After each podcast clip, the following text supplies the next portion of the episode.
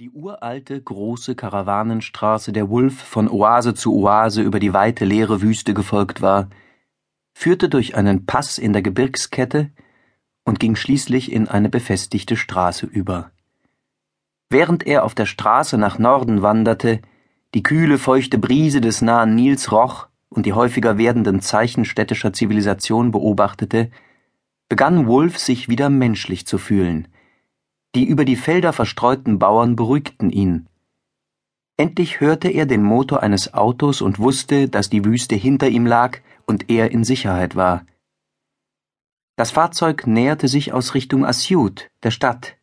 Es kam hinter einer Kurve hervor und er sah, dass es ein Militärjeep war.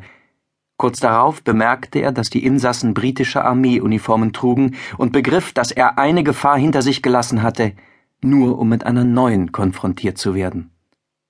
Er zwang sich zur Ruhe. Ich habe jedes Recht hier zu sein, dachte er. Ich wurde in Alexandria geboren, bin von ägyptischer Nationalität und besitze ein Haus in Kairo. Meine Papiere sind alle echt. Ich bin ein reicher Mann, ein Europäer und ein deutscher Spion hinter den feindlichen Linien. Der Jeep kam in einer Staubwolke kreischend zum Stehen. Einer der Männer sprang heraus. Er hatte zwei Stoffsterne auf jeder Schulter seines Uniformhemdes ein Captain. Er wirkte erstaunlich jung und hinkte. Woher zum Teufel kommen Sie denn? fragte er. Ulf stellte seine Koffer ab und deutete ruckartig mit dem Daumen über die Schulter. Mein Auto ist auf der Wüstenstraße stehen geblieben. Der Captain nickte und gab sich mit der Erklärung sofort zufrieden. Ihm und jedem anderen wäre nie eingefallen, dass ein Europäer aus Libyen zu Fuß hierher gekommen sein könnte. Ich möchte mir Ihre Papiere ansehen, bitte. Wolf reichte sie ihm. Der Käpt'n prüfte die Papiere und schaute auf. Wolf dachte, in Berlin gibt es eine undichte Stelle, und jeder Offizier in Ägypten ist auf der Suche nach mir. Oder man hat die Papiere geändert, seit ich zum letzten Mal hier war, und meine sind veraltet. Oder Sie scheinen müde zu sein, Mr. Wolf, sagte der Käpt'n. Wie lange sind Sie schon unterwegs? Wolf wurde klar, dass sein Äußeres bei einem anderen Europäer recht nützliche Sympathie erwecken konnte. Seit gestern Nachmittag, antwortete er mit einer Erschöpfung, die nicht völlig gekünstelt war. Ich hab mich ein bisschen verlaufen. Sie sind die ganze Nacht hier draußen gewesen? Der Captain musterte Wolfs Gesicht genauer. Lieber Himmel, ich glaube, es stimmt.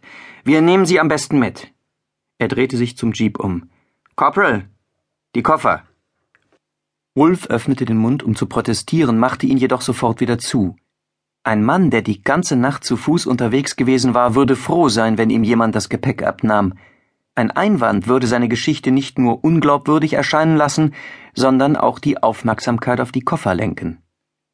Während der Corporal sie hinten auf den Jeep wuchtete, fiel Wolf ein, dass er sich nicht einmal die Mühe gemacht hatte, sie abzuschließen.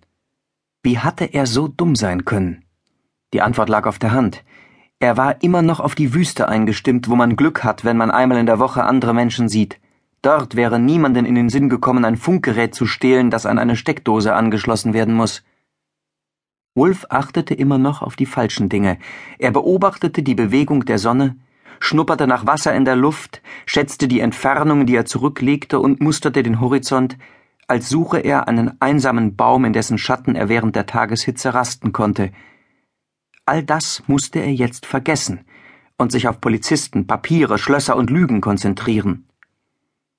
Er nahm sich vor, wachsamer zu sein und kletterte in den Jeep. Der Käpt'n setzte sich neben ihn und befahl dem Fahrer Zurück in die Stadt.